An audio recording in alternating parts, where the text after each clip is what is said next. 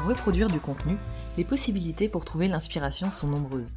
On a évoqué plusieurs méthodes, notamment dans les épisodes 7, 10 ou 15. Et le numéro complémentaire Une autre fonctionne plutôt bien, pour peu que vous soyez réactif et qu'elle soit utilisée avec finesse. Et vous le savez, même si on n'aime ni le jargon ni les anglicismes, une fois n'est pas coutume. Aujourd'hui, je vais donc vous parler du newsjacking, autrement dit, le rebond sur l'actualité. Dis, je viens de me faire carjacking. Le newsjacking, c'est cette pratique de communication qui consiste à rebondir sur une actualité en la détournant pour la mettre au profit de sa marque. Le contenu est très souvent publié sur les réseaux sociaux, mais pas que. Par exemple, parmi une multitude, on peut citer Nabila et Ikea, où la célèbre marque d'ameublement suédois a utilisé le Allô Non mais allô quoi pour promouvoir une gamme de coussins de chaise qui portait le nom Allo. Le slip français a utilisé le slogan de campagne de François Hollande pour le détourner en Le changement de slip, c'est maintenant. Ou alors Le Bon Coin, qui a utilisé les paroles du titre basique d'Orelsan pour rédiger le texte accompagnant la mise à jour de son app. Et honnêtement, qui lit les textes de mise à jour des apps, là c'était très fort. Mais attention, si vous êtes un petit malin qui a écouté l'épisode 15 sur les marronniers et croyez avoir trouvé une technique de Sioux pour vous simplifier le newsjacking, non. Rebondir sur l'actualité, ce n'est pas rebondir sur des marronniers.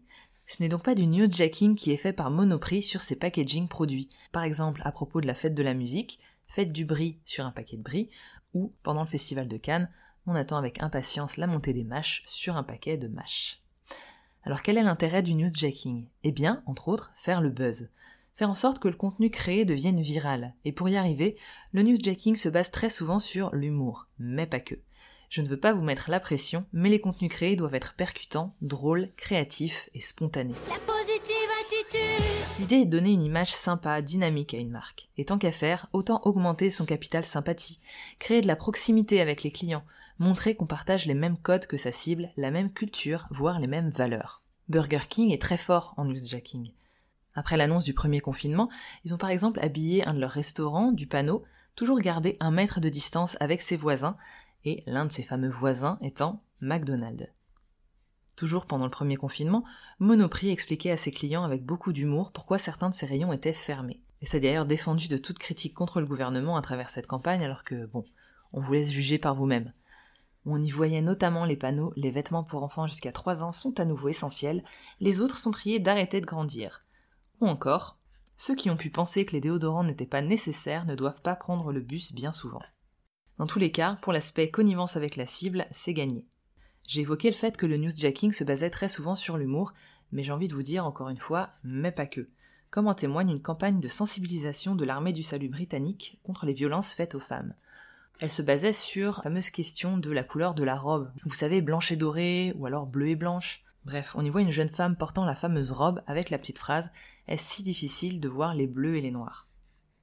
Évidemment, on ne se lance pas dans le newsjacking uniquement pour la beauté du geste. Il sert des objectifs précis, se différencier des concurrents, générer de l'engagement sur les réseaux sociaux, renforcer le lien affectif avec le public. Et ce n'est pas parce que c'est une pratique de communication peu chère à mettre en place, parce qu'après tout, il ne faut qu'un graphiste, un cerveau efficace et des réseaux sociaux, qu'elle est simple à mettre en place. Alors comment on fait? Bah, Il va déjà falloir avoir le nez sur l'actualité en permanence.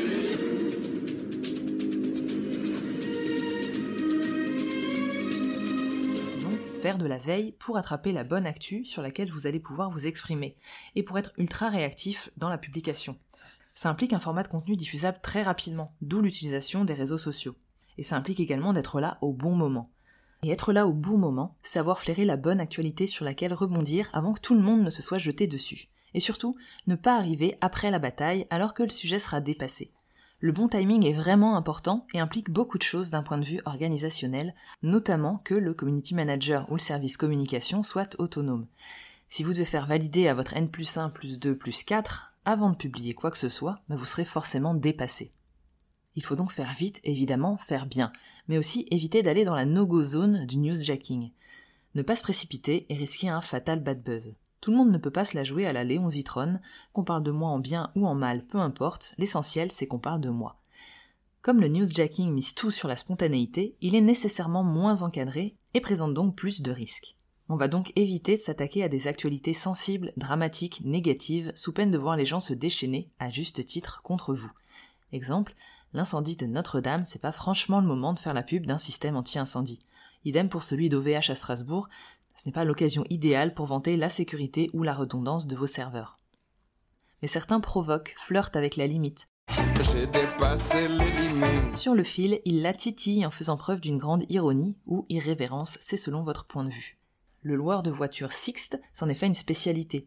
Peut-être que vous vous rappelez des campagnes de pub avec les slogans suivants. Faites comme Madame Bruni, optez pour un petit modèle français. Ou alors, en référence à François Hollande qui retrouvait Julie Gaillet en cachette, Monsieur le Président, la prochaine fois, évitez le scooter, Sixte loue des voitures avec des vitres teintées. Dans tous les cas, se lancer dans le newsjacking doit être au service d'un réel objectif plus grand que juste gagner des likes. Et de votre côté, vous seriez partant pour utiliser le newsjacking dans votre technique de communication? Vous avez en tête une actualité sur laquelle vous auriez pu surfer? Dites-nous quoi et comment sous le post de cet épisode sur Instagram, Facebook ou LinkedIn.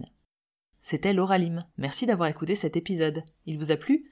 Vous pouvez vous abonner au podcast et nous rejoindre sur Instagram, LinkedIn ou Facebook.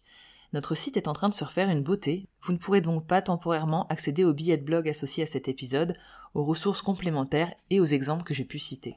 Désolé, mais vous verrez, le résultat vaut le coup. Vous ne pourrez pas non plus vous abonner à notre newsletter. Donc vraiment, suivez-nous sur les réseaux sociaux. Et pour nous encourager, un commentaire et des étoiles sur Apple Podcast nous ferait très plaisir. On se retrouve dans deux semaines pour le prochain épisode avec Nadège, qui parlera d'une réunion capitale lorsque vous déléguez la production de vos contenus, c'est-à-dire le comité éditorial. À très vite!